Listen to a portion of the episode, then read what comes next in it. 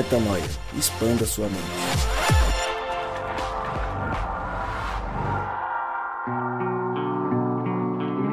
Está no ar mais um podcast Metanoia e mais uma vez você é muito bem-vindo para expandir a mente junto conosco. Chegamos ao podcast Metanoia número 198, exatamente isso, 198. E como eu sempre digo, meu nome é Lucas Vilches e nós estamos juntos nessa caminhada. Lembrando você que toda terça-feira, há quase quatro anos, um novo episódio é lançado e você acessa tudo que fazemos, todos os nossos conteúdos lá no nosso site, portalmetanoia.com. No último episódio, começamos uma série que nós acreditávamos que duraria alguns episódios. Na verdade, achávamos que no último episódio falaríamos de metade do texto, só que não passamos do primeiro parágrafo. e cá estamos aqui mais uma vez para continuar a falar sobre a carta a Diogoneto, e hoje a gente vai seguir porque temos um, um propósito a cumprir e seguimos firmes nessa discussão que foi excepcional. E hoje será mais uma vez Rodrigo Maciel. Você tá feliz? Tá bem? Tá bacana? O Gabriel Zambianco não veio de novo, tá? Você não sei se você percebeu que ele não tá aqui, mas ele não veio mais uma vez. É, Gabriel tá ficando cada vez mais assim. Eu peço a você que ouve Metanoia que envie e-mails para nós aqui, em especial pro Gabriel Zambianco, para ver se de repente ele acorda e, e sai desse sono profundo. É, marca ele no Instagram aí, não sei, marca dá um jeito. Insta, dá um jeito. Lá, Gabriel Zambianco. Se você procurar, só tem um. De um nome tão bonito como esse aí, só vai ter um. Gabriel Zambianco, procura lá. Mas enfim, tô feliz, cara. Tô muito contente porque o podcast semana passada foi espetacular. E essa semana a gente, de novo, é, falando sobre a carta de Ogoneto, que traz para nós profundas reflexões e mais do que nunca no prazer da presença aqui do Paulo e do Matheus, que são dois brothers nossos aqui e, e com certeza contribui demais para nossa para nossa proposta. Sem dúvida nenhuma, Paulo e Matheus é quase uma dupla sertaneja. é, Paulo, tá mais tranquilo hoje? O que, que você achou do episódio passado? Matheus, a pergunta vai ser a mesma, você, você responde na sequência do Paulo, tá? Tô bem mais tranquilo, tô bem mais sur... tô surpreso, inclusive, de como deu tudo certo e tô muito ansioso, no sentido bom, contente, para continuar decifrando, na verdade, né, o que essa carta tem para dizer pra gente, porque é muito engraçado quando, quando algo antigo se torna muito atual, né? Se torna relevante de novo. Então a gente vê que há, um, há uma repetição, é, a gente tem que identificar esses novos pontos, assim. Boa.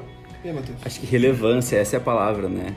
Eu tô muito empolgado com com aquilo que esse, esse texto tem se revelado para nós, a importância que, que ele tem uh, tido nas nossas vidas, né? E como a gente está conseguindo tirar coisas magníficas, né? De, de, poucas palavras que a gente encontra nesse texto. Então, tenho certeza que esse podcast vai ser maravilhoso também. Show! Bom, a gente leu a primeira parte do texto. Se você não sabe do que a gente está falando, você vai ter que voltar no episódio passado, não tem como, porque vai ser uma sequência diferente de alguns que a gente faz que apesar de ser uma série, os episódios eles, eles são independentes entre si. Esse aqui, ele é dependente. Então, se você não ouviu o podcast Metanoia número 197, 197, para agora, dá pause, volta lá, escuta o 197 e depois vem aqui para ouvir o 198. Então, a gente vai continuar o texto. Eu vou ler mais dois trechos e acho que provavelmente vai ser a nossa base para a discussão desse podcast de hoje. Então, lendo então a partir do que a gente está é, marcando aqui como o segundo parágrafo aqui, vai. Os cristãos não se distinguem... Disti oh, só um segundo. Você acha que é importante, mais uma vez, só falar o que, que é essa carta, só contextualizar ela rapidamente para... Vai que tem alguém que, que é teimoso, no bom sentido, e continua ouvindo. Você precisa saber do que, que a gente está falando. Essa é uma carta trocada é, por um cristão anônimo, enviada a Diogoneto, que era um pagão muito culto, mas que, que tinha curiosidade sobre a religião cristã devido a um, modelo, um estilo de vida tão intrigante que o, o fez perguntar é, sobre como que é esse estilo de vida cristão, como que é essa religião cristã. E aí essa carta é feita em resposta a Diogoneto de forma a explicar como vivem os cristãos e a nossa proposta com Metanoia, como dissemos, é fazer um paralelo do que eram os cristãos no ano 120 depois de Cristo e o que somos nós hoje, como que a gente pode aprender com isso aí. Show.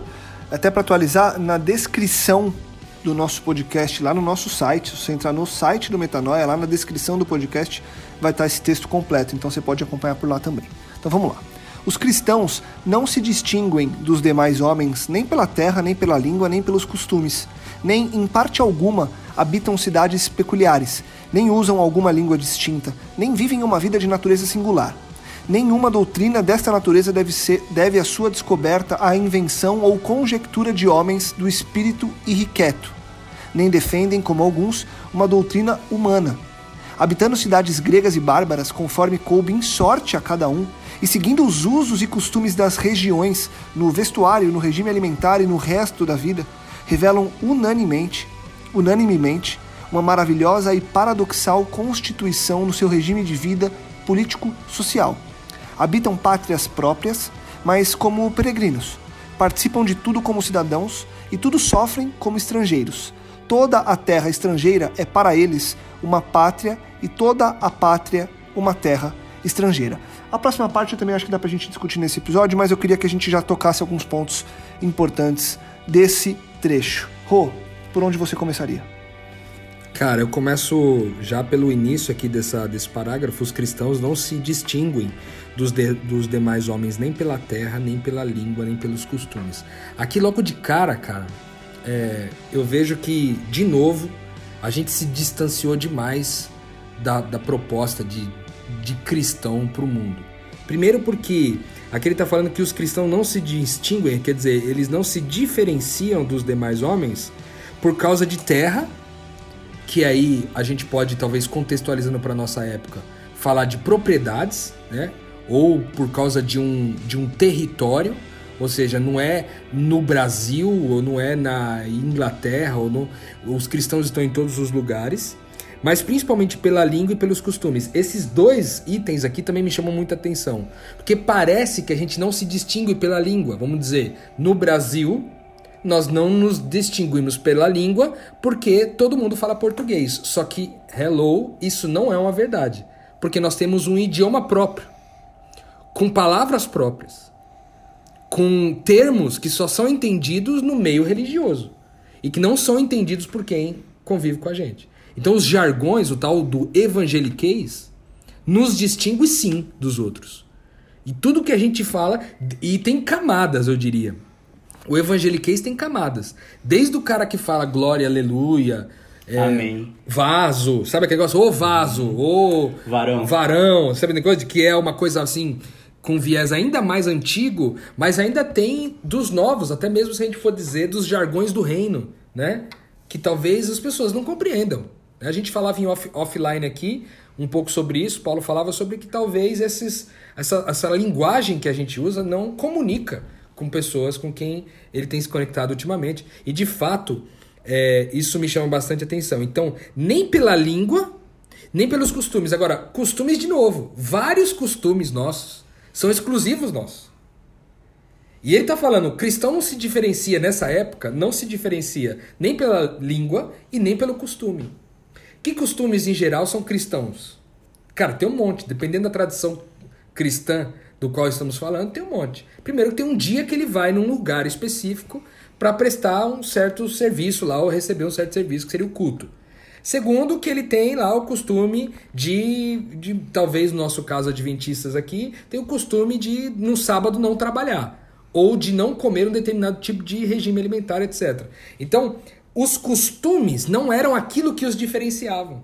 E mais para frente a gente vai ver que eles inclusive viviam de acordo com costumes.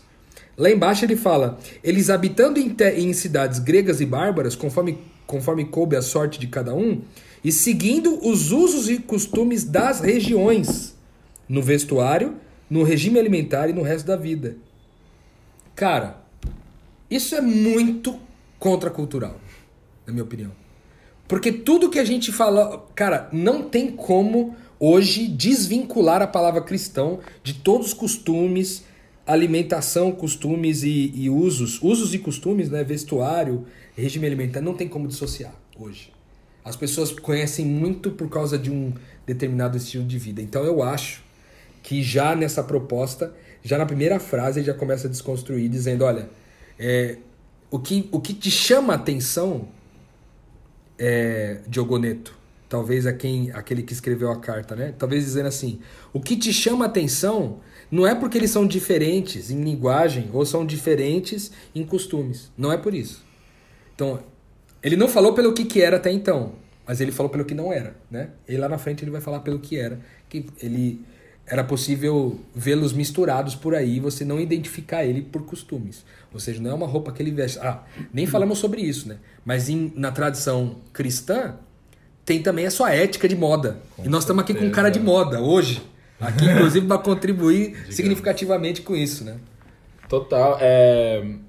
E o que, é, o que é muito importante também pontuar é que isso não é um desprezo pelos costumes e pelos regimes alimentares e tudo mais, né? É só mostrar que isso. É um desdém. é um desdém. Não é vital, não é a coisa que faz a diferença. Não é o que chama atenção. Não né? é o que chama a diferença. E não, e se não tiver, não vai alterar no, na, no que realmente que ele vai depois apresentar que é o que faz a diferença. Mas cria uma, mas cria uma ruptura, né?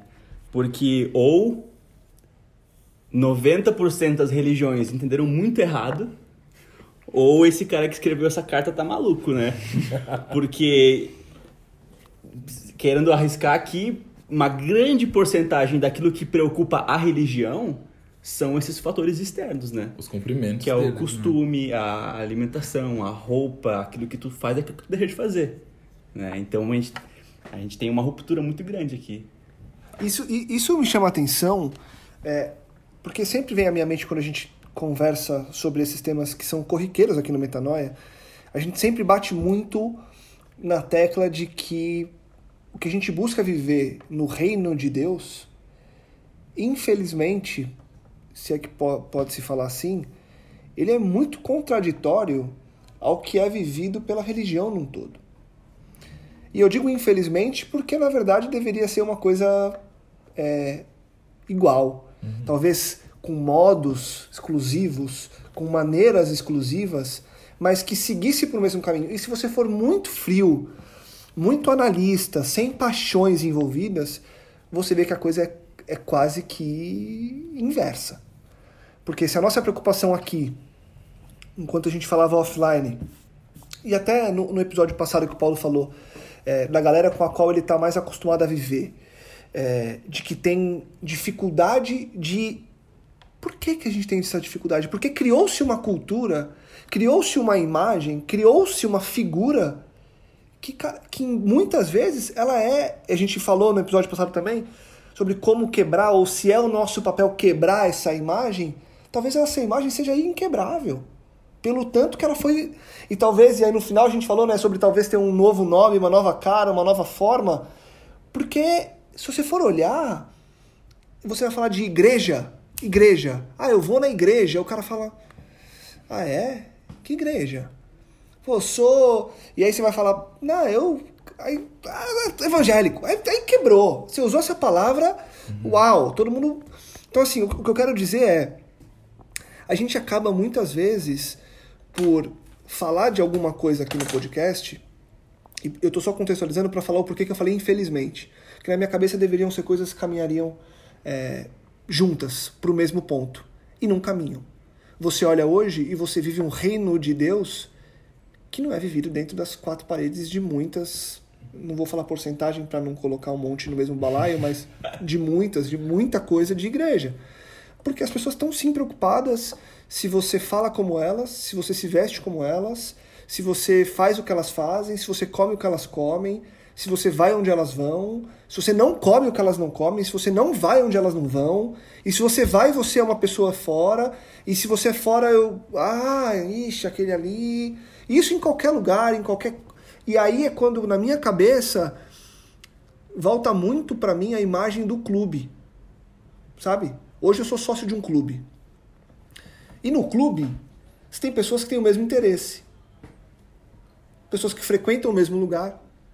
Que, de acordo com o esporte, vestem a mesma roupa. Falam a mesma língua. Usam os mesmos termos. E se reúnem ali para celebrar algo que elas acham legal. Eu tô falando do quê? Da igreja ou do clube que eu tô? Tô falando dos dois. Uhum. Mas tô, eu tô descrevendo aqui na minha cabeça o lugar onde eu frequento, mas ele serve tanto para a igreja quanto para o clube que é onde eu vou lá praticar meu esporte. Isso é absurdo.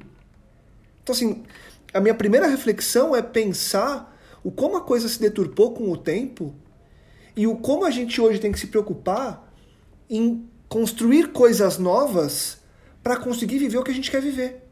Você, quando chegou aqui, Rô, falou que foi numa comunidade hoje que foi construída a partir de um movimento que foi iniciado há uns quatro anos, que a gente chama de Reino de Amigos, e que os caras, depois de conhecerem o reino e viverem aquilo, é, pessoas entenderam que não dava mais para voltar para o estilo de vida, e aí eu uso entre aspas conservador, da igreja tradicional, porque elas já não cabiam ali. Isso é absurdo. Você não caber no local onde, teoricamente, foi a. E eu gosto de usar aspas o tempo todo para ficar bem claro que eu tô. Foi a origem da tua fé. Uhum. Cara, isso é muito louco. Foi Falta por isso ingratidão, eu... né? Exato. E aí, e aí quem tá dentro fala que é ingratidão. Eu, eu estive num lugar outro dia e a gente comentando sobre isso aqui. O reino de Deus. Sobre viver isso em qualquer lugar. Nas casas, na rua. Ou hoje, onde o Rodrigo foi, embaixo de uma árvore. É, não importa.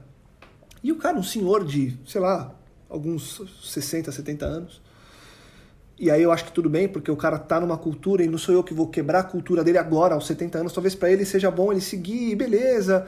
É, eu, não, eu, não, sei como, como desconstruir. Eu acho que ok ele viver assim, porque ele viveu muito tempo pensando daquela forma. É difícil desconstruir. A gente sabe como que a nossa cabeça vai ficando uhum. com o passar do tempo. O fato é que ele falou assim, então, mas vocês não estão criando um movimento paralelo à igreja? Ao, ao que Deus planejou? Aí a gente respondeu assim, com todo o cuidado do mundo. Foi mais ou menos assim, eu falei, cara, na verdade, hoje na minha cabeça, a igreja é um movimento paralelo. E isso para mim é triste. É. é absurdo, entendeu? É absurdo porque não deveria ser assim. E quando você vê como viviam os cristãos naquela época, você percebe que eles viviam de forma completamente avessa ao que o cristão de hoje diz viver. E aí você fala, e a, e a minha pergunta, e é o que bate na minha cabeça todo dia, é: por quê? Por que que hoje o cristão, num geral, e eu gosto de, de usar esse termo, num geral, no senso comum, a maioria, por que que ele vive assim, cara? Será que é só cultura? Ou é o cara realmente achou, talvez pelo medo de não ir para o céu, que ele ouviu dizer que vai ser assim? O que que faz? Tu usou até um, acho que um termo bem leve, que foi ser taxado como ingrato, né? Por abandonar, talvez, essa, essa, esse, lugar, esse local que te acolheu tão bem e tudo mais. Mas muitas vezes, quando tu, quando tu tem esse movimento, né? De, ah, estou descobrindo coisas novas. Não, eles chegam para ti e falam, não, mas é aqui dentro. É só isso aqui que é certo. Nada mais está certo. Nada só isso está certo. Então não é questão de tipo assim, ah, tu é um ingrato, ah, tu quer coisas que são diferentes, quer fazer uma coisa paralela. Não, não é sobre isso. É sobre aqui é o certo e só aqui é o certo. É completamente exclusivo, né? E é triste isso. É exclusivo e excludente. Exatamente. Porque quando é exclusivo e inclusivo, você pode ser os dois. Eu posso ser exclusivo, então. Só que é exclusivo, tá? Eu tô com o aparelho exclusivo na mão. Mas ele é exclusivo para todo mundo que tiver ele. Beleza? Então Jesus é exclusivo para todo mundo que quiser. Entendeu? Sim. Mas não, eles criam um movimento exclusivo e excludente. Então, assim, ele é exclusivo meu e não é seu. Você não tem chance de pegar isso. Peraí, como assim não? Esse é, é o ponto. A responsabilidade maior não tá em as coisas que tu faz, mas necessariamente pensar sobre elas. Eu tava, eu tava aqui refletindo. É, tem um exemplo que a gente usa quando a gente está estudando ali signos e símbolos na moda.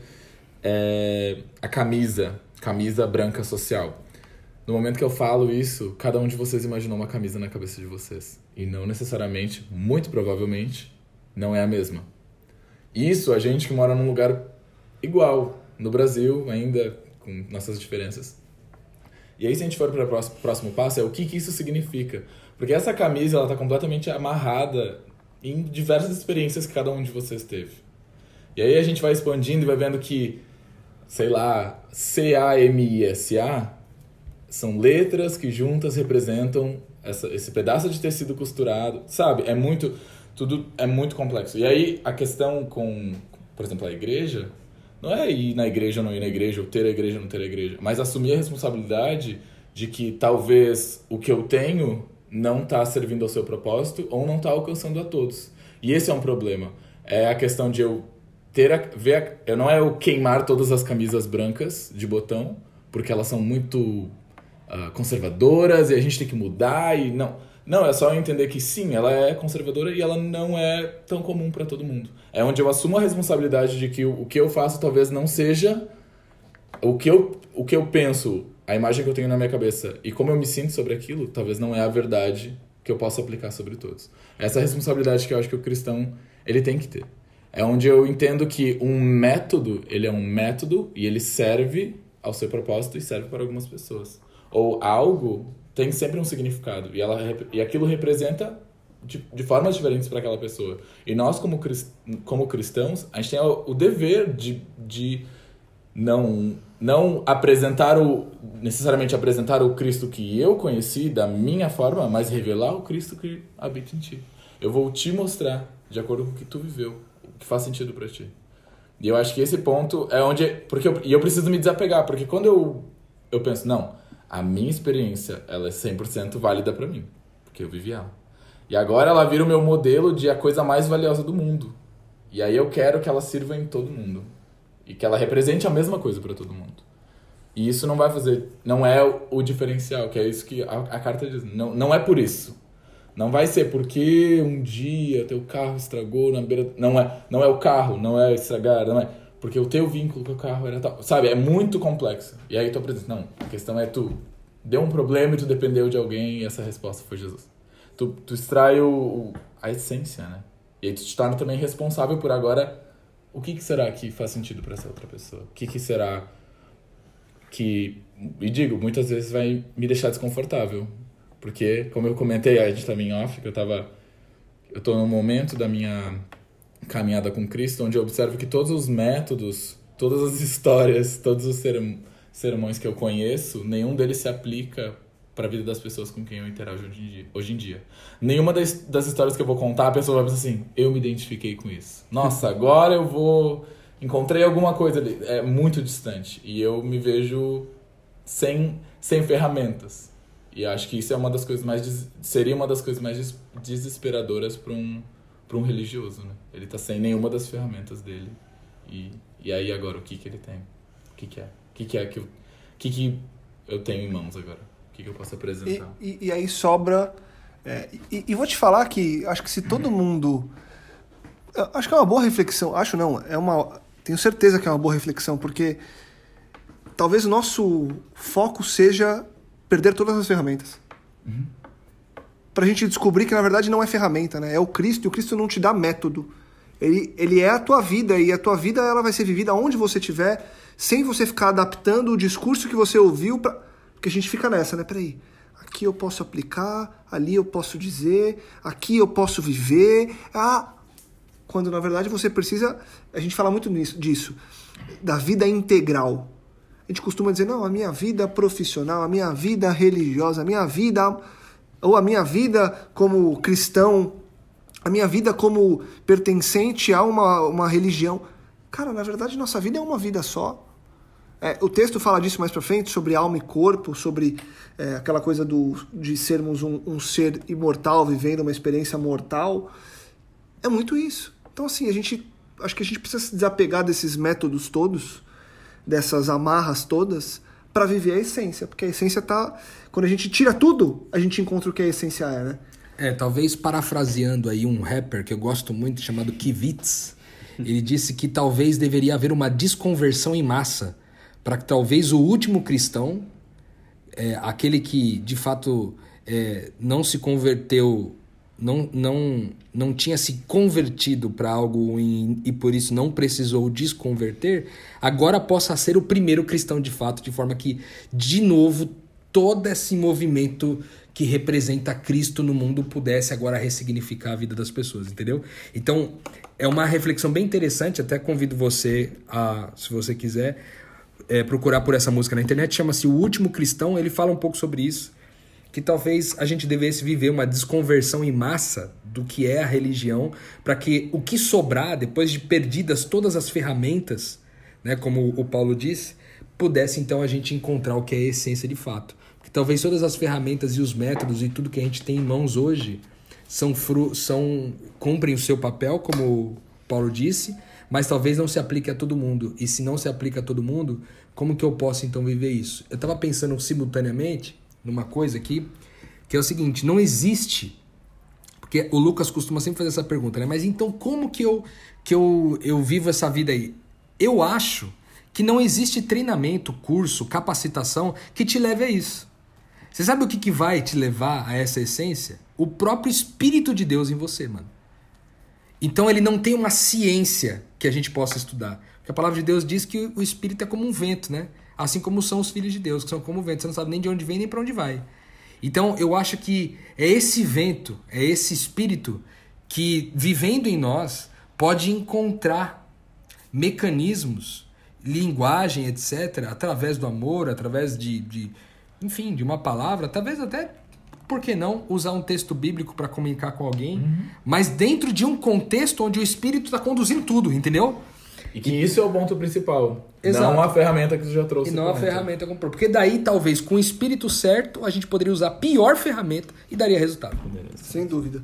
Deixa, deixa eu ler mais um trecho do texto, porque tem algumas coisas, algumas ações que ele, que ele cita aqui como referências desses cristãos da época é, ou desse cristão, usando só uma figura de, de exemplo, que eu acho que é importante para a gente ter de, de, de ferramenta aqui para nossa discussão. Mas, ô Lucas, desculpa, desculpa te interromper, mas eu acho que tem uma, um trechinho aqui. Mas, é, mas eu, eu, você vai só com, é, eu, contextualizar? Eu não, quero, eu não quero que a gente pule e não fale, que eu sei eu até achei que você vai citar aqui de cima, mas é só para a gente ter essa próxima parte, porque eu acho que tem coisas daqui que vão ajudar a gente até a, até porque o texto a gente separou, né? Ele é uma ele é contínuo. Sim. Então eu dei uma lida aqui, acho que tem algumas coisas que vão ajudar a gente nessa discussão próxima. Casam como todos e geram filhos, mas não abandonam à violência os recém-nascidos. Servem-se da mesma mesa, mas não do mesmo leito. Encontram-se na carne, mas não vivem segundo a carne. Moram na terra e são regidos pelo céu. Obedecem às leis estabelecidas e superam as leis com as próprias vidas. Amam todos e por todos são perseguidos não são reconhecidos, mas são condenados à morte. São condenados à morte e ganham a vida. São pobres, mas enriquecem muita gente. De tudo carecem, mas em tudo abundam. São desonrados e nas desonras são glorificados. Injuriados são também justificados. Insultados bendizem, ultrajados prestam as devidas honras. Fazendo o bem, são punidos como maus. Fustigados, alegram-se, como se recebessem a vida são hostilizados pelos judeus como estrangeiros. São perseguidos pelos gregos e os que os odeiam não sabem dizer a causa do ódio. Queria só colocar isso aqui porque eu acho que no final, quando ele vai falar de peregrinos, de estrangeiros, tem algumas coisas que podem somar legal aqui, Mas pode é, pegar o gancho que você queria da primeira parte que a gente leu. É, eu acho que esse lance de. No final ali do primeiro do segundo, do segundo capítulo, do segundo parágrafo, ele diz: habitam eh, esses cristãos habitam em terras, em pátrias próprias, mas como peregrinos. Eles participam de tudo como cidadãos e tudo sofrem como estrangeiros. Toda terra é estrangeira para eles. Toda a terra estrangeira é para eles uma pátria e toda a pátria uma terra estrangeira. Cara, é um texto bem difícil, assim, de, é, é bem bugante, vamos dizer assim, né? Esse trecho é bem bugante, porque é o seguinte, como que pode, né, habitar numa pátria própria, mas como peregrino?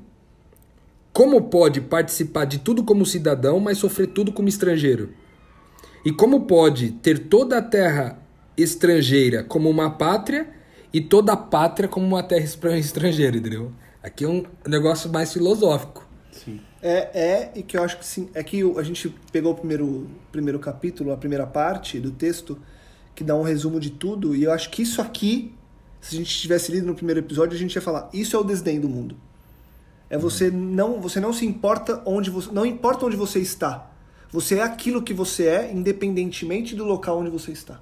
Ou seja, poderia o cristão genuíno na sua raiz, talvez seguindo aqui a mesma linha né, de, de de vida de, do ano 120, talvez se você mudasse ele, tirasse ele daqui, botasse ele num povo indígena, misericórdia, tomara, tomara que não, nenhum soci, é, sociólogo esteja me ouvindo uhum. nesse momento, porque talvez em termos de sociologia isso aqui seria um, um assassinato. Mas falando de cristãos, porque é um assassinato dentro do contexto aqui, falando de cristãos, você poderia trocar o cara para qualquer contexto e ele se adaptaria. Va- Vamos pegar num- numa coisa um pouco mais moderna e mais fácil? É você pegar um. Vou usar de exemplo aqui o que está mais próximo e mais fácil. Um adventista e colocar para congregar, olha o termo aí, na Assembleia de Deus e o cara viver como se estivesse em casa. É você pegar um cara católico e colocar ele dentro de um- uma igreja universal do reino de Deus e ele viver aquilo ali como o reino de Deus. Um cara espírita e colocar ele dentro do candomblé e o cara não entender aquilo como algo é, que ataque a tua fé. É, é- é você pegar um ateu ou pegar um cristão e colocar num clube de ateus e ele conversar com aquelas pessoas sem menosprezar aquelas pessoas e sem se sentir uma pessoa fora. Entendeu? É você colocar o- as figuras, entre aspas, do cristão hoje em movimentos diferentes do dele e ele ser capaz de continuar sendo a mesma pessoa porque o que ele crê não está atrelado ao local em que ele faz em, em- que ele em que ele está mas sim à fé que é muito superior a tudo isso E entendeu? pior, ele consegue chamar de pátria esse lugar. é isso sabe, aí Sabe como eu vejo isso muito, uh, Rô? Um assunto até que já foi discutido em outros podcasts, que é a reivindicação de direitos, né? Essas pessoas, elas viviam com direitos de estrangeiros na sua própria terra, se colocando em último lugar na precedência. E na terra do estrangeiro, ou na, na terra que não era sua, ele amava aquela terra como se fosse dele.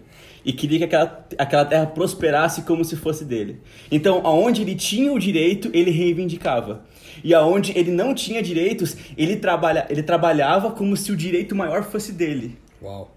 Eu acho que isso tem muito, muito a ver com direito, sabe? Com tu reivindicar aquilo que é teu, que é uma lógica completamente oposta àquilo que a gente tem aprendido no cristianismo, né? E, e ele, por isso que eu quis ler a, a próxima parte, porque ele tem algum- alguns trechos, porque ele vai só exemplificando o que é essa vida estrangeira na própria terra, ou a vida na própria terra como estrangeiro, ou enfim, vivendo no estrangeiro, não importa.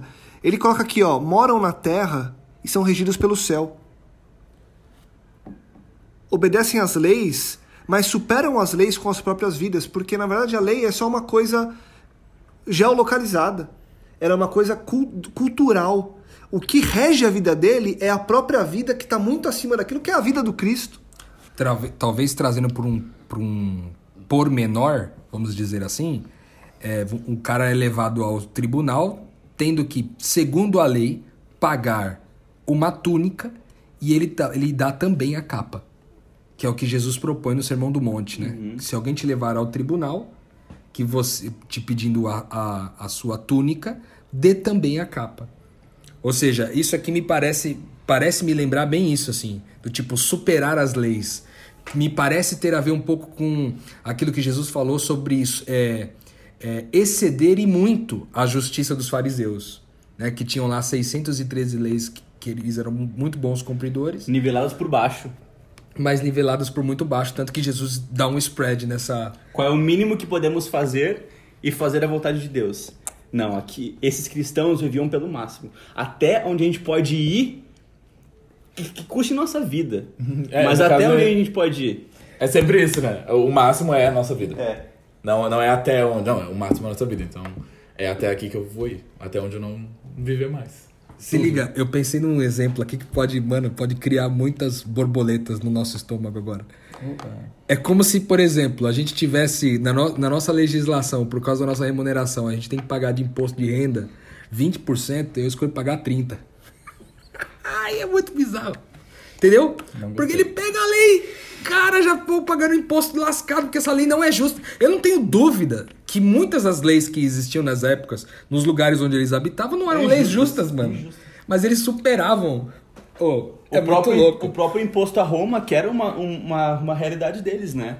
Era uma lei que eles tinham que seguir, mas eles excediam com a própria vida. Com a própria é vida. louco. Tá louco, cara. E, e- e na. Até usando de novo o, o argumento do resto do texto, ele fala muito disso, né? Porque ele coloca que eles não eram reconhecidos e eram condenados à morte. E que, ao ser condenados à morte, eles ganhavam a vida, porque eles entendiam que realmente chegaram no, é, no, no final mesmo. Eles foram até onde dava pra ir, que é o que. Você vai morrer. Por causa disso? Ótimo. É isso que eu quero. Eu quero morrer por causa disso. Não quero morrer de outra, outra causa. que a causa seja essa. Ele fala que eles eram desonrados e aí glorificados, injuriados e aí eram justificados. E aí ele vai trazendo alguns, alguns, é, algumas posições contrárias aqui que você fala, cara, na verdade, nós enquanto cristãos deveríamos buscar o que ninguém busca, né? O que ninguém busca, é isso que eu achei que é mais espetacular, cara. Porque, por exemplo, ele tá dizendo, ele começa dizendo assim: eles casam com, como todos, eles se casam, geram filhos, mas eles não abandonam a violência os recém-nascidos, porque na época se sacrificava as crianças que nasciam com deficiência, mano. Mas os cristãos eram aqueles que não deixavam essas crianças morrer, falavam: não, não, não, não precisa sacrificar, deixa que eu cuido. Será que, tipo assim, olha, olha que louco. Será que se você tivesse sentado lá junto com seus amigos e você falasse assim para eles assim, Paulo, é então, eu tomei uma decisão essa semana aí, porque eu vou adotar uma menina que tem uma deficiência X, uma menina cega, que os pais eles tinham decidido é, abrir mão e mandar lá para alguém é, cuidar no orfanato, mas eu decidi cuidar dela. É minha escolha. Cuidar dessa menina que é cega. Uau, velho. Não geraria perguntas, mano? E Mas como assim? Não O que faz te sentido, levou, né? né? Pra começar, não faz sentido Não nenhum. faz nenhum sentido, cara. Porque assim, ó, mano, sério mesmo, eu não sei vocês, mas até agora tava. Até agora, eu vou compartilhar o que tá no meu coração, em nome de Jesus, dentro de uma sinceridade aqui. É, até agora eu tava falando assim, pô, até agora aqui nós estamos bem, velho. Nós estamos tipo. Eu tô aqui, tudo isso aí que tá falando aí em cima aí, eu acho que eu. Eu contribuo com alguma coisa nesse sentido no reino de Deus. Agora começou a lascar tudo. Cara, Lascou tudo, velho. misericórdia de mim, cara. De mim. Que pensei que esses filhos eram deles. Mas não, porque tu largar o teu filho pra morrer é uma lei. Exceder a lei é o quê? Esse filho nem é meu. Ele Esse é- filho não é meu. Eu Mas ele tenho, não pode ficar Eu não sozinho. tenho nenhuma responsabilidade com essa criança. Mas eu não vou abandonar ela. Tá, eu, eu tava pensando só em mim, cara. Só em mim, no meu filho. Mas não é sobre os meus filhos, é sobre todo mundo. Você vê, servem-se da mesma mesa, mas não do mesmo leito. Ou seja, compartilham o alimento, mas não compartilham a intimidade de, de sexual, vamos dizer assim. Uma coisa interessante. É, Encontram-se na carne. Encontram-se na carne, mas não vivem segundo a carne. É, logo na sequência ele diz: obedecem às leis, amam, amam todos e por todos são perseguidos. Imagina, amar a todos e ser perseguido por todos, cara. Os mesmos que eles amam os perseguem. Não, e porque pressupõe que eles permanecem Sim. amando mesmo sendo perseguidos, né, mano? De novo, misericórdia de mim, mano. Porque eu olho para as perseguições que eu sofro, perseguições de ordem religiosa, etc., e eu falo que é, é, às vezes é difícil amar os caras. Total. Difícil amar, entendeu? Os caras aqui faziam isso, eles amavam aqueles que eles é, que, que eram perseguidos. Aí diz: não são reconhecidos. Mano, o que é viver uma vida sem buscar reconhecimento nenhum de nada? Nenhum parabéns, uma promoção no trampo, nada, velho. Ou a si próprio também, de identificar onde eles fizeram algo super relevante e que fez a diferença, né? Que eu tava falando dessa ideia de eu já não sei o que eu opero que é milagre do, do reino. Eu já não consigo mais dizer. E aí é isso, é zero reconhecimento, tanto dos outros quanto de mim mesmo, né? Até porque Deus não, não opera dessa forma, né? De dar recompensa, assim, no, de, ó, olha ali, aquele momentinho ali. É muito doido isso. De viver. É um breu, assim, né? É uma confiança muito grande, mas ao mesmo tempo é sempre um passo a mais no escuro. Quando tudo fica mais claro, tu dá mais um passo pra dentro do escuro. E esse viver aqui, enfim, Como pode, assustado. como pode esse lance de tipo assim, são pobres, mas enriquecem muita gente? Essa parte eu meio que buguei, assim, cara. Nossa! São pobres, mas enriquecem muita gente. De tudo carecem, mas em tudo abundam. Os caras são pobres, mas enriquecem as pessoas, mano. É, tem carência de tudo, mas tem abundância de tudo, mano. Aqui ele tá falando sobre talvez um, um estilo de vida, mano, que é, mesmo tendo de novo aí o que você falou dos direitos, né? Mesmo tendo todos os direitos à minha disposição, mesmo tendo tra- trabalhado por um determinado direito, por um de- determinado recurso, mesmo é, devendo ser remunerado por toda a atividade profissional que eu fiz, eu escolho não gastar com isso comigo mesmo, mas enriquecer o outro. Mano, que bizarro! Que bizarro é isso, mano? Enriquecer não sendo o ponto de. Não equidade, né? Não é, tipo, vamos ficar todos iguais, quem tem menos que eu, eu ajudo. Não, é real. Tiro de mim, fico com muito menos e o outro com muito mais. Com muito mais, Eu crio, eu crio a diferença. Eu crio a. A, a, A, a desigualdade, a desigualdade. onde eu sou prejudicado. Onde eu sou prejudicado. Nossa. Nossa, eu não sei nem se tem palavra no português pra dizer isso. Uma equidade generosa. Tipo, um- uma coisa que seria mais do que equidade, porque não iguala, né? Não, não é equidade. Não é equidade. É verdade. não parece ter uma palavra no português que signifique isso. É, é uma. É uma. Mano do céu, isso é muito bizarro, velho. Porque nós estamos falando aqui de que você trabalhou o mês inteiro e você tava se organizando para comprar um carro novo. Aí você pega e fala: Não, agora com esse dinheiro, com esse recurso que eu tenho aqui, eu vou comprar um carro novo pro Matheus. Não vou comprar pra mim, vou comprar pro Matheus. Agora que eu juntei o dinheiro, eu vou comprar pro Matheus. Então ele enriquece o outro, sendo pobre, mano. Ele se faz pobre para enriquecer os outros. Isso é desprezar a vida, mano. É desenhar a vida, na verdade. Desdenhar a vida. Né? De forma que, tipo, cara, a vida não faz. A vida, do jeito que se vive, não faz nenhum sentido pra mim, ao ponto de eu escolher beneficiar o outro com o único recurso que, tem, que tenho, ao invés de beneficiar a mim mesmo. E às vezes esse outro, nem da mesma religião que é, nem da mesma religião que você é. Na, na verdade, você nem se importa mais com isso. Você nem se importa mais com isso. Ele não entendeu? vai te reconhecer, ele não vai dar bola pra ti, ele- talvez ele vai pegar, vai gastar tudo. Não, isso já não entra dentro da equação, não, não faz diferença nenhuma. Não, é surreal, é surreal. E, e ele continua falando coisas que são absurdas, né? É, uma, uma delas, que, que eu acho na sequência, ele fala: quando os caras são insultados, eles bem dizem, mano. Tipo assim, o Paulo virou pra mim agora aqui e falou assim: você é um. Você é um gordo, miserável, sei lá, assim. Uma frase bem, tipo, pejorativa e um xingamento, talvez. Você é um. Tá! Uma coisa que você sabe que de repente vai me ofender. E eu, tendo sido insultado, bem dizer, falou, Paulo, você é um cara tão. tão legal, cara. Eu acho você um Posso, cara bonito. posso expandir isso aí? Você, é, há pouco tempo e antes da gente gravar, você contou uma experiência por cima de um lugar que você foi participar e que teve um problema grande. E você falou que ficou com ódio, ficou mal, esperou passar e depois escreveu a- ao responsável pelo local, é, colocando sua opinião de que aquilo talvez não devesse acontecer. Talvez o certo seria você falar, cara, que comunidade legal, que legal que vocês fazem assim. É, cara. É, é, é muito louco, porque É muito como, louco, como fazer velho. isso? Olhar pros caras e falar, cara, que, que bom que vocês pensam assim. Legal essa.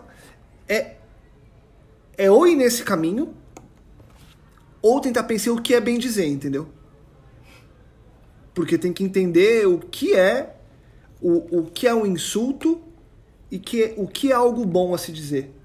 Talvez algo bom a se dizer seja falar a verdade. Não sei, agora é retórica. Eu, eu acho que a continuidade explica, cara. Que diz assim, É ó. dizer. Insultados bendizem e ultrajados eles prestam as devidas É honras. isso aí. Aí, aí agora o Nossa. desafio é como você presta a devida honra a quem te tratou como um. A quem te desonrou, É, né? A quem te ultrajou.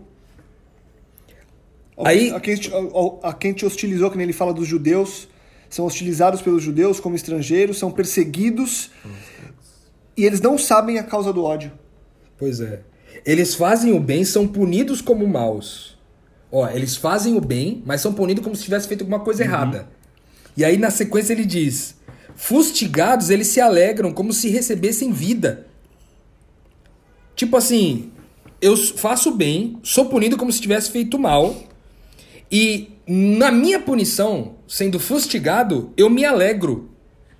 Como se nessa punição eu recebesse vida, velho. Sabe, sabe o que, que me lembra isso? Cristo na cruz dizendo: perdoa, eles não sabem o que fazem. O cara que é cristão, ele entende que o que é feito contra ele é feito porque as pessoas não sabem o que fazem.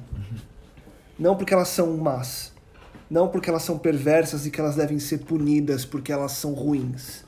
Ele entende agora que por ele ter o privilégio de ter conhecido o Pai, quando alguém o, o trata, quando alguém vive de uma maneira que não aquela que ele cresce a maneira do reino, ele tem a plena convicção que aquilo só pode ser ignorância. Eles não sabem o que estão fazendo. Que não é E- sobre carne nem sobre sangue. né? É isso aí.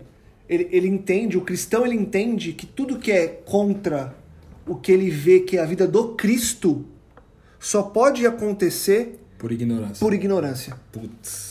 E não por uma, ah, esse cara é perverso, esse cara é do mal. Ele já sabe que não é isso, entendeu? E por saber que não é isso, ele fala, vem cá. É a mesma coisa que você vai conversar com um analfabeto. Não sei se já tiveram essa oportunidade de falar com alguém que não tem é, educação. Educação que eu digo o estudo. Você, você releva. Você releva.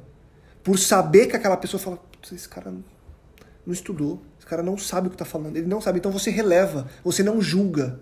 Você não coloca, ah, esse cara é. Tem quem julgue. Eu tô dizendo na, na, é, na ética. No bom senso, na, né? E na ética humana, na ética da vida em sociedade. Quando você encontra alguém que não conhece aquilo que você conhece, você pondera. Você, se a gente começar a falar de. Vamos lá. Se a gente começar a falar de moda aqui, o Paulo teria que relevar o fato da gente falar algumas besteiras. Não, tô, tô sendo. é, jog- jogando limpo. Se a gente fosse falar sobre qualquer out- outro tipo de assunto que fosse. Um que- especialista. es- Exatamente. Que alguém aqui fosse especialista, a gente deveria relevar e não julgar. Porque a gente fala, peraí, eu vou te explicar. Vem cá. Então, quando a gente fala de camisa, quando a gente fala de roupa, de. re- Não é disso que eu tô falando. Eu tô falando... Você não vai falar, ah, você não. Então, quem entendeu, releva, pondera. O cristão que entendeu, ele releva, ele pondera, porque ele sabe que não é aquilo. Não é o que está visível, é o que está invisível. Exato, principalmente coisas visíveis. É isso que eu tava pensando. O exemplo da moda ele é muito sobre imagem. Sim. Então, tu vê alguma pessoa de um certo jeito, é isso. é- isso não é o importante.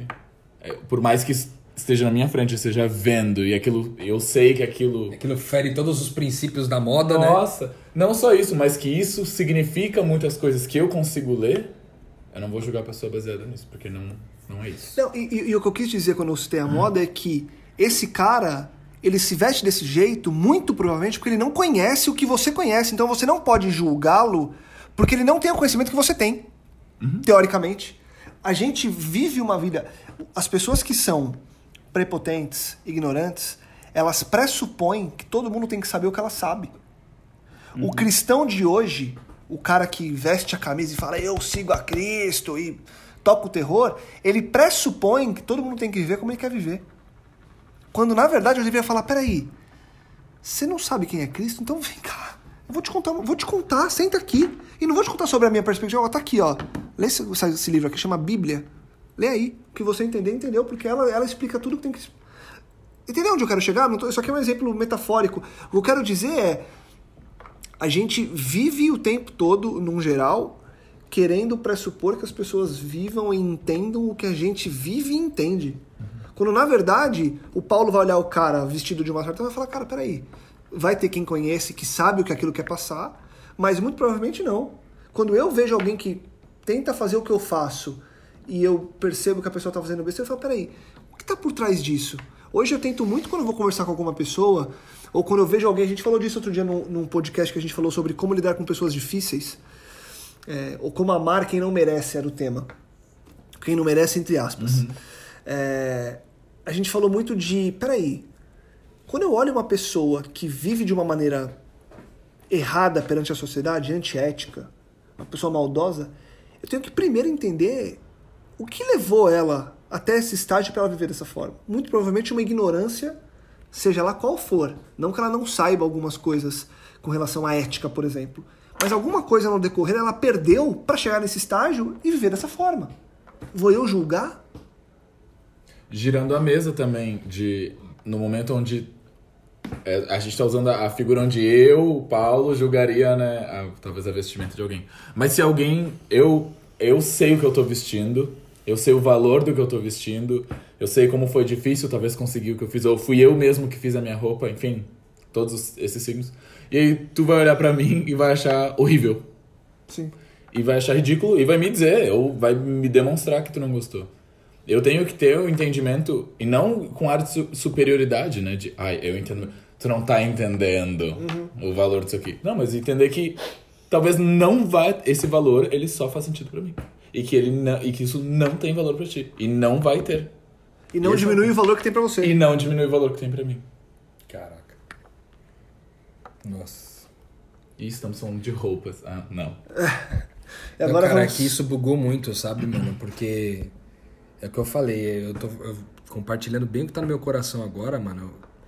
Eu, na minha iniquidade, tava achando ali no primeiro capítulo ali que eu tava vindo, ok, tô, tô dando conta desse recado aí, e de repente, quando eu entro nesse parágrafo aqui, eu já não sei mais nada, entendeu? Já não sei mais nada. Porque, cara, definitivamente nós se distanciamos por completo dessa origem. Entendeu? A gente se distanciou por completo dessa origem. A gente tá realmente no oposto, cara. Entendeu?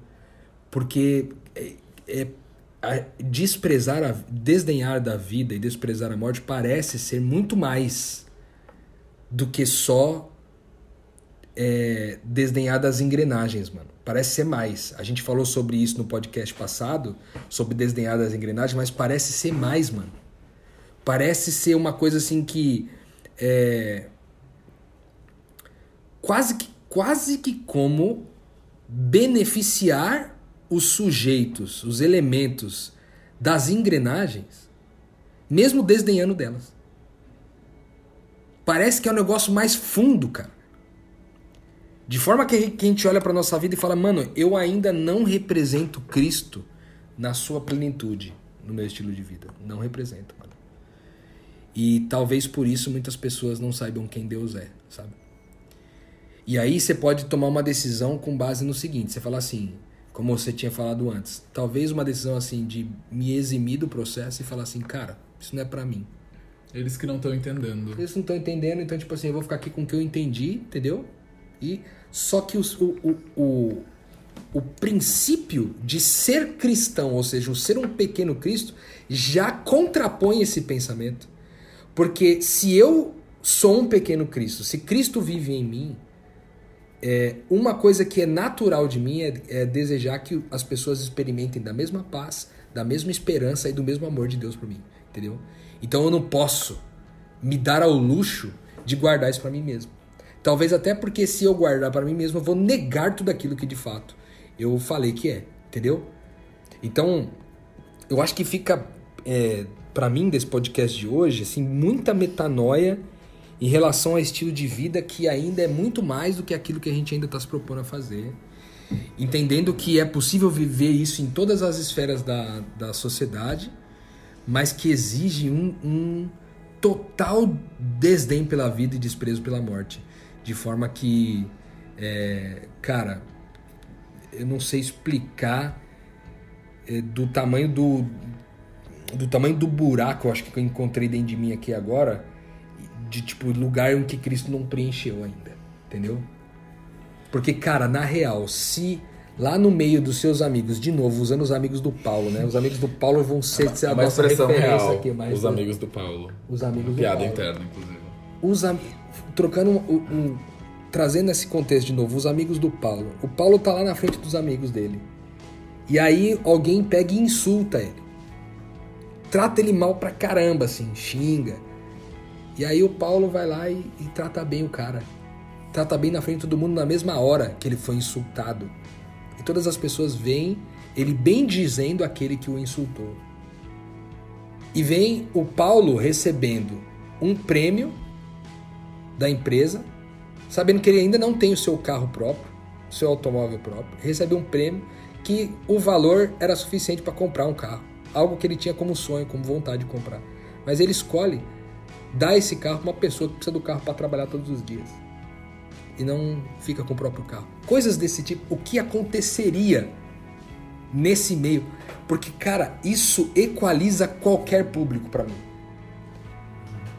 Pra mim não interessa quão desafiador é o público, entendeu? Esse estilo de vida contraporia tudo, mano. Ia bugar os caras absurdamente, do tipo assim, não, mano, tem alguma coisa errada com o Paulo. Eu acho que o Paulo pirou, velho. Eu acho que o Paulo tá doidão. O Paulo deve ter fumado um negócio diferente que nós fumamos aqui. Porque não é possível que o cara tome uma decisão dessa. Não é possível que a namorada dele, que tava caminhando com a gente aqui, tendo traído ele, ele pega e fala só bem dela. Mano, já parou pra pensar nisso? Talvez você que tem, esteja escutando a gente hoje aqui já teve alguém que te traiu. Já teve alguém que te fez mal. E você só falar bem dessa pessoa, mano, com todo mundo ciente de que essa pessoa só te fez o mal. E aí, no, no grupo de amigos, o pessoal fala, né, porque aquela namorada do Paulo, ô, ô Paulo, aquela sua namorada lá, pelo amor de Deus, né, velho? Que palhaçada que ela fez. É mesmo uma. Desculpa o perdão da palavra, é mesmo uma vadia. Aí você pegar e falar, não, mano, ela é uma pessoa incrível, ela é uma pessoa dócil, uma pessoa amável. Jamais eu consideraria ela como vadia, muito pelo contrário, ela é assim, essa. Mano, pensa no quanto disruptivo é isso, cara. É muito disruptivo. É, não, não é. Não é inventar algo novo, mas pegar o que tem e fazer algo completamente diferente com o que, com o que tá ali. Essa acho que é a questão, talvez, das engrenagens que eu tô pensando muito. Talvez não é desfazer esse sistema, porque eu acredito que isso não, não é possível. Mas é isso, eu vou pegar isso aqui e com isso aqui eu vou fazer algo completamente inédito. Nossa. Que é essa questão. É, não, a solução não é fechar todas as igrejas. A gente fala muito de igreja. Fechar todas as igrejas e abrir. Não, talvez não seja isso. Muito provavelmente não seja isso. Mas é usar isso que eu tenho de uma forma nunca antes vista. Nossa. É exatamente isso. Eu me, eu me aproprio disso. Eles ali estavam falando de dinheiro, né? Eles tinham uma, uma sociedade e aí eles ficavam pobres para os outros ficarem ricos. Tinha dinheiro. Eles usavam do dinheiro. Não era só, digamos assim, amor.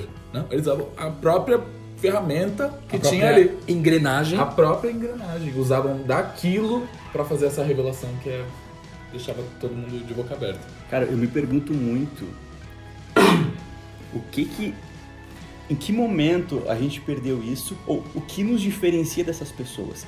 A que, é uma questão, eu até lanço essa pergunta para vocês, é uma questão de entender aquilo que Cristo falou?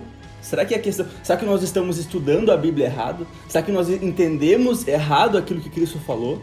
Será que eles, por estarem mais próximos, é possível que todos esses cristãos entenderam 100% das palavras que Cristo disse? Que tipo que tipo de comprometimento eles tiveram talvez em aprender? Será que, será que é uma questão de sinapse isso? Será que é a sinapse que nos leva a ser esse cristão relatado no texto? Onde é que está esse... Falou sobre, muito sobre um vazio que talvez tu sente dentro de ti, que tu comentou com sobre talvez ser Cristo que falta, né? Como que a gente preenche esse vazio? Como a gente, como o que nós temos que fazer, se é que temos que fazer alguma coisa para nos tornarmos esses cristãos descritos aqui nesse texto? Será que é questão de entender? É sinapse? O que, que é isso? Eu acho que definitivamente, mais do que nunca, eu penso que é o Espírito, cara. Porque quanto mais de, quanto menos de mim, mais dele, quanto mais dele, menos de mim. Eu consigo, eu só consigo e isso é bizarro, porque pressupõe que o espírito também não, não tá na sua plenitude em quase ninguém, brother. Pelo menos quase ninguém do meu círculo de amigos. Eu não sei se vocês têm amigos assim. Ou pessoas que são cristãos desse jeito. Eu não conheço. Nem eu mesmo. Eu não, eu não me vejo assim. Eu tô extremamente distante dessa proposta. E eu vejo que isso só seria possível por causa do espírito, cara. Porque é uma vida de constante prejuízo, brother. Entendeu? Prejuízo, mano. Isso significaria desdenhar o prejuízo. Entendeu? Porque é, não é uma coisa que tu olha. Porque, tipo, existem muitas realidades boas que talvez tu vá conhecer durante a tua vida que tu vai dizer, pô, legal, vou fazer. Isso não é uma delas. Isso não é uma delas. Tu não olha para isso e diz, pô, legal, não tinha pensado nisso, vou começar a fazer. Definitivamente não é uma realidade assim. Parece que algo além de ti, muito além daquilo que tu é, precisa vir de fora ou de algum lugar para que para que essa vontade surja em ti, porque de ti sozinho não vem. É, cara. Eu digo isso de mim também. Surreal. Surreal. E ainda tem mais uma parte pra gente falar, hein? Tem mais uma. Tem mais uma, só que vai ter que ser no episódio que vem, obviamente, porque a gente tá quase com uma hora de episódio hoje. Nossa. Vocês sentiram passar o tempo? Não, né? Então é isso. É, se vocês tiverem mais conclusões sobre esse trecho, a gente traz no começo do próximo, pode ser? Pode ser. E a gente emenda na última parte desse texto, que a gente sabia que ia trazer muita expansão de mente, mas acho que surpreendeu, viu, Paulo? A gente deixa o Espírito falar, ele fala e a gente fica tranquilo, que ele dá um jeito de fazer a coisa acontecer. Rô, sensacional. Matheus, Paulo, incrível. Obrigado mais uma vez. Vocês continuam com a gente no próximo episódio pra gente terminar essa série falando sobre essa carta a Diagoneto, Diogoneto. E continuamos juntos. E eu peço aquele convite de todo final de episódio que você compartilhe, divulgue e ajude que mais pessoas possam expandir a mente, porque com certeza absoluta é, tem muito que ser acrescentado e tem muito que você acrescente aqui para nós. Então, se você teve uma percepção diferente, quer compartilhar com a gente alguma coisa, manda um e-mail pra gente, podcastmetanol.gmail.com ou segue a gente nas redes sociais e, e manda a sua percepção.